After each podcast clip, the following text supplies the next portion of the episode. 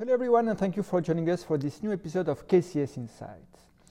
To quote Jason Zweig, a famous journalist from the Wall Street Journal, the market is a pendulum that forever swings between unsustainable optimism and unjustified pessimism.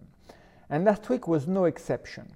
A few weeks ago, the recession narrative had the upper end due to mounting concerns of a credit crunch, but last week equities and cyclical commodities rebounded as growth expectations were supported by better than feared inflation figures in the US and in China. Despite ongoing challenges to evaluate expected return, we have managed to put together our strongest convictions across asset classes for the next quarter.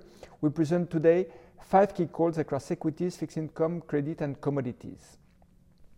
First ID, we are overweight the FTSE 100. The UK benchmark is a defensive value index with global and high dividend features.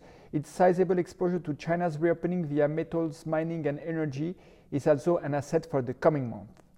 Second idea, we are overweight EM Asia equities to play China's reopening.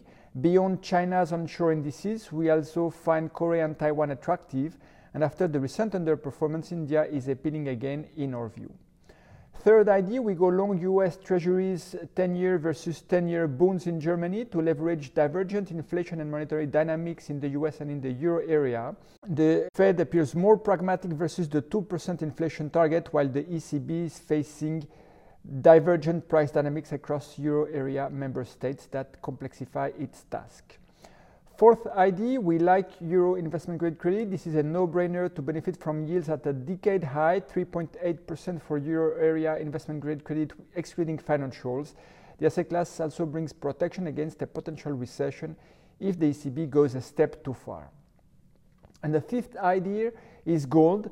In a context where emerging market central bank demand stays very strong, um, and uh, lower yields going forward are also a tailwind in our view. The asset class is thus appealing to protect portfolios against geopolitics or recession risks. Week ahead, preliminary PMIs in developed countries will be important to monitor, the UK CPI as well, and a spate of macro releases in China.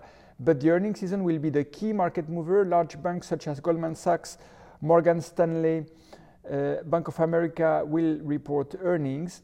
We also have in the US Netflix, Tesla, and IBM.